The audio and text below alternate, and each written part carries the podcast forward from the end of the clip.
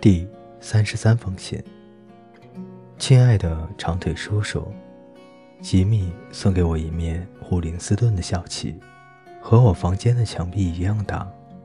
我感谢他还记得我，却不知道如何使用这面旗子。莎莉和茱莉亚不同意我挂起来。今年我们的房间以红色为基调，如果我加上橙色和黑色。可想而知会成为什么模样。旗子是用暖和厚实的毯子做成的，丢掉实在太可惜。做成浴衣不至于太不像样吧？正好，我的那件缩水不能穿了。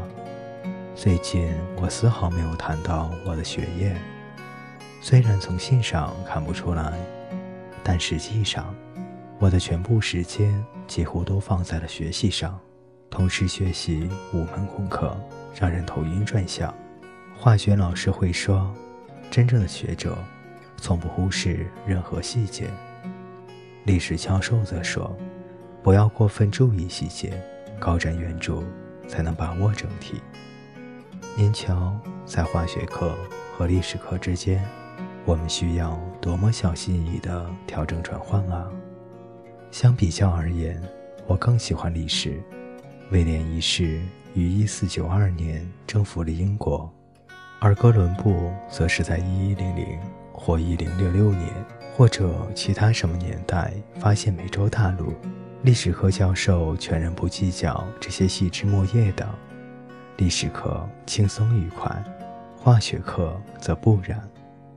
第六节课的铃声响了，我又要去实验室研究一下酸、盐和碱。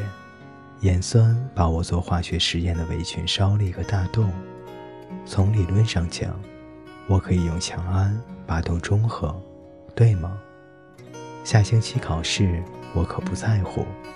您永远的朱棣，二月四日。第三十四封信。亲爱的长腿叔叔，阵阵三月的春风吹拂，而天空。满是沉甸甸的乌云移动着，松树上的小鸟正呀呀地叫个不停，似乎在召唤着我。我真想合上书本，起身到山顶去同云朵追逐。上个星期六，同学们玩追逐游戏，在湿漉漉的野外草地上跑了五英里。有三个女孩装作狐狸，带上一筐五色的彩纸。二十七名猎人则在半小时后出发，我扮作猎人。路程一半，就有八名猎人掉队了，只剩下我们十九人穷追不舍。我们沿着直线翻山越岭，进入沼泽地后，只得轻轻地从一块高地跳到另一块高地。半数以上的人都踩入了水中，我们常常失去了他们的踪迹。在沼泽地里浪费了二十五分钟，又顺着丛林翻过一座山丘，到达一个仓库的门口。仓库的门上上了锁，窗户又高又小。他们真赖皮，不是吗？我们没有爬进窗户里，而是绕到仓库的后面，找到了一些纸屑，爬过一个低矮的小棚子，又越过一道篱笆。狐狸们以为能在这里难倒我们，但是没有得逞。再穿过两英里绵延的草地，纸屑越来越少，追踪越来越困难。原定两堆纸屑的距离不得超过六英尺，可我没有见过六英尺会有那么长。随后，我们足足跋涉了两个小时，终于在水晶泉的厨房里找到了狐狸们。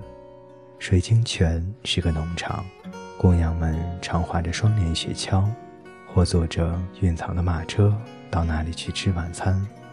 那里有鸡和华夫饼干。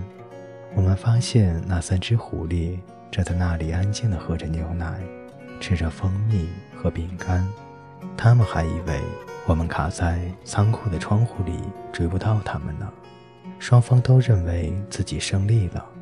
我认为是我们获胜，您说呢？他们还没有回到校园就被我们抓获了。我们十九人一起坐下，像蝗虫一样吵着要吃蜂蜜。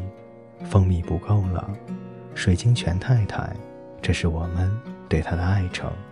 她本姓约翰逊，拿出一罐草莓酱和一罐糖浆。上星期刚做的，还有三个黑面包。六点钟我们才回到学校，晚饭已经开过了半个小时。我们没有换衣服就直奔餐厅。丝毫没有，因为吃过点心就没有胃口。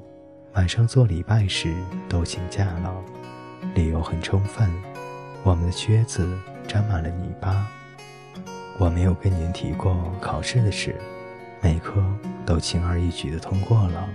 我现在知道诀窍了，再也不会不及格了。尽管如此，我也不可能成为优等生，就因为我大一时。那可恶的拉丁文和几何学。不过我不在乎。当您心情好时，不会有什么事不顺心的。